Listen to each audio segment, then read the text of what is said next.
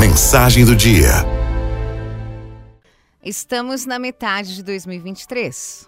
Será que você está esperando ainda o semestre virar para começar de fato a viver em 2023? A viver hoje? Eu quero falar com você sobre procrastinação. O que significa essa palavra? Vou trazer alguns dos sinônimos. Transferir para o outro dia, postergar, adiar, alongar, deixar para depois. Qual será o percentual que essa palavra representa aí na sua vida? Pense nisso um pouquinho. O que você tem deixado de escanteio para depois? O que você tem adiado na sua vida? Seja na sua rotina profissional, nos estudos, no relacionamento, na família, na prática de exercícios. Um dos maiores inimigos do seu desenvolvimento enquanto ser humano é procrastinar. Toda vez que escolhemos postergar, é como se deixássemos para depois o nosso futuro. Olha que grave. Sim, porque se é no presente que semeamos aquilo que vamos colher lá na frente, ao procrastinar, nós estamos atrasando ou até mesmo aniquilando a nossa colheita futura.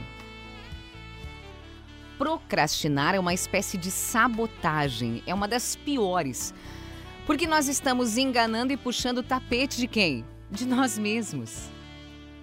Você puxa o seu próprio tapete da sua evolução, do seu crescimento. Seja qual for o motivo que te leva a deixar as coisas para depois. Medos, má gestão do tempo, ansiedade, estresse, fadiga.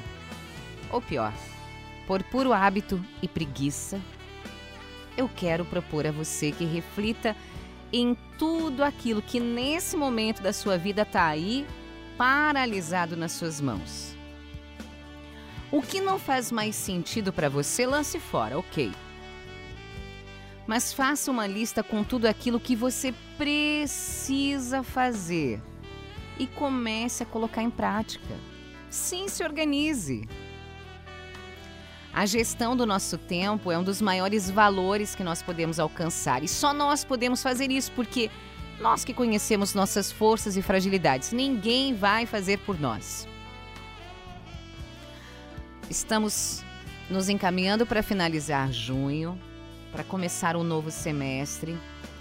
E eu quero propor para você agora dar um adeus ao seu velho eu procrastinador, que deixa tudo para depois. Para que entre em ação o, no, o seu novo eu prosperador, aquele que faz acontecer.